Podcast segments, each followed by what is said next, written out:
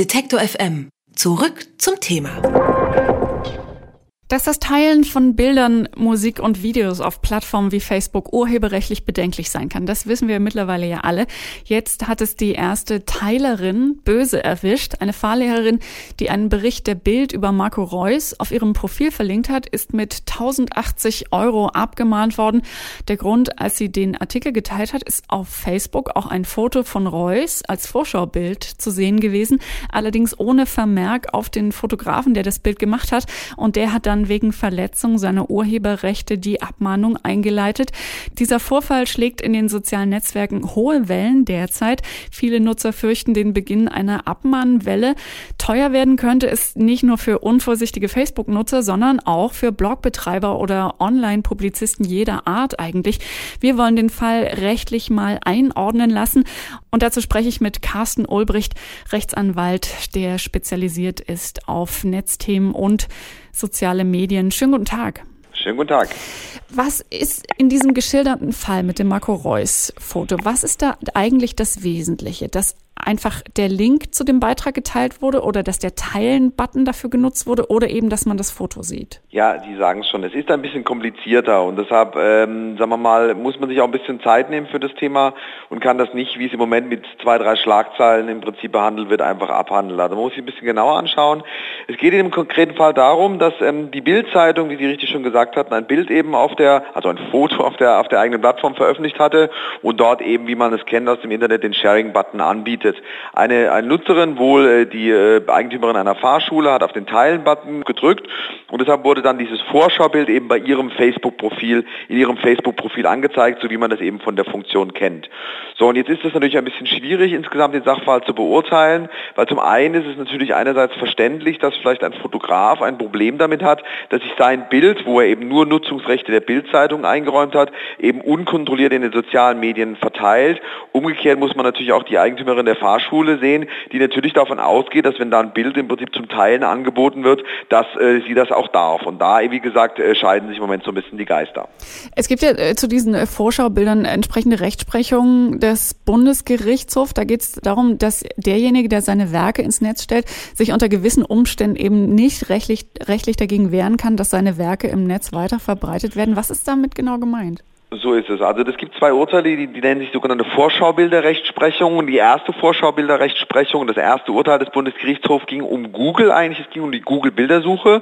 Und da wurde, ein, wurde im Prinzip entschieden, dass wenn ich als äh, Betreiber einer Webseite ein Foto ins Internet stelle, dass ich dann eben mit üblichen Handlungen im Internet äh, rechnen muss.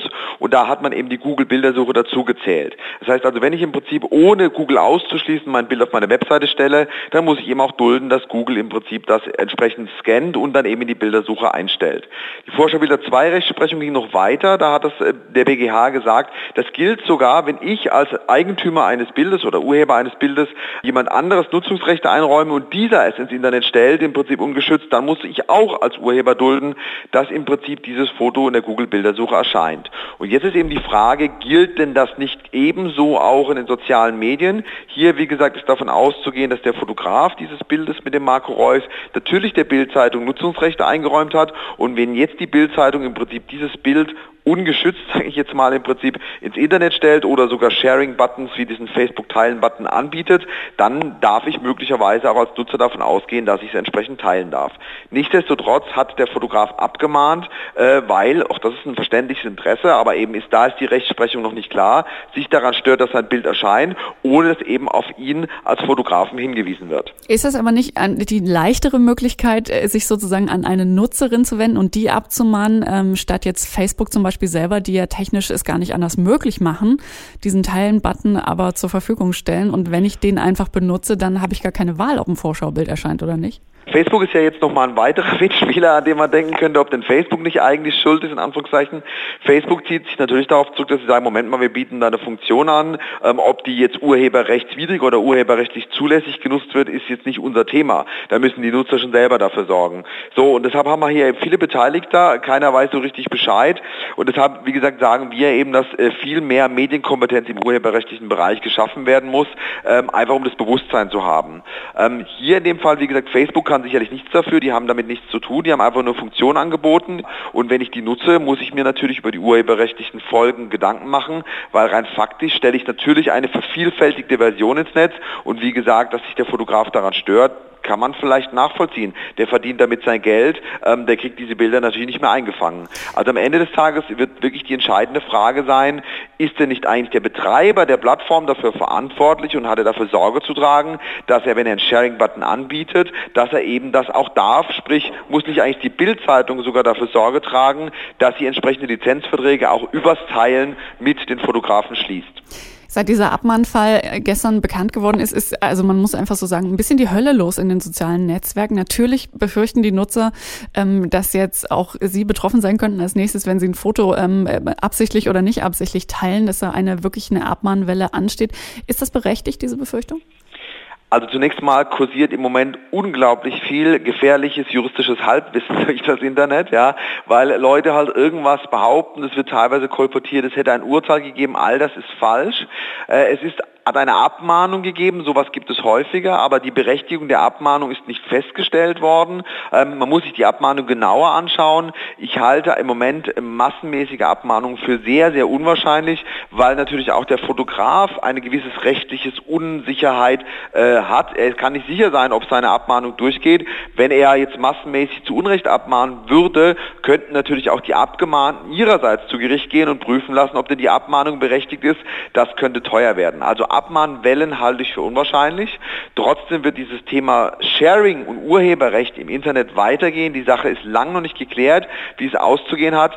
Wichtig ist dann, wie gesagt, dass man sich in vertrauenswürdigen Quellen informiert und wie gesagt nicht in irgendwelchen Sekundär- oder Tertiärquellen, die teilweise im Moment wirklich auch, muss ich so deutlich sagen, dummes Zeug behaupten.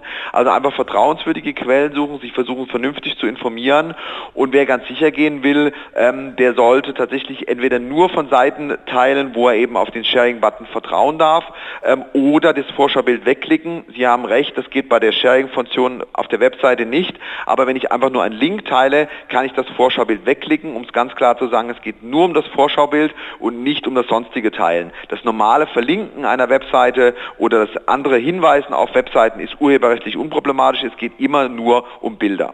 Sie sagen, man müsste sich diese Abmahnung nochmal genauer anschauen. Also meinen Sie, dass diese abgemahnte Fahrschullehrerin äh, tatsächlich Aussichten darauf hätte oder eine Chance, gegen diese Abmahnung auch vorzugehen? Ja, auf Grundlage der Vorschaubilderrechtsprechung halte ich das äh, für gar nicht unwahrscheinlich. Nur man muss sich natürlich zur Wehr setzen. Dazu muss man natürlich äh, auch erstmal ins Risiko gehen, in Anführungszeichen. Es bleibt zu hoffen, dass das mal jemand klärt. Aber wie gesagt, die Vorschaubilderrechtsprechung geht gerade bei so kleinen Thumbnails, also bei Bildern, die wirklich nur eine Vorschau bieten sollen, um im Prinzip auf den eigentlichen Text zu verlinken oder auf den eigentlichen Beitrag zu verlinken, ähm, ist der BGH bisher relativ großzügig gewesen. Bis wir zum BGH im Thema Social Media kommen, ist es noch ein Stück, aber tatsächlich sollte es aus meiner Sicht mal jemand auf eine gerichtliche ähm, Klärung ankommen lassen und dann wird man sehen, was rauskommt und ich halte da durchaus Chancen für gegeben. Ein Klick auf den Share-Button ist eine Facebook-Nutzerin gerade teuer zu stehen gekommen. Sie soll jetzt 1080 Euro zahlen, weil sie einen Artikel verlinkt hat, dessen Vorschaubild in Facebook keinen Vermerk auf den Namen des Fotografen enthalten hat. Das Thema hat viel Unmut in den sozialen Netzwerken ausgelöst und ich habe mit dem Rechtsanwalt Carsten Ulbricht über die rechtlichen Hintergründe gesprochen. Vielen herzlichen Dank, Herr Ulbricht. Vielen Dank.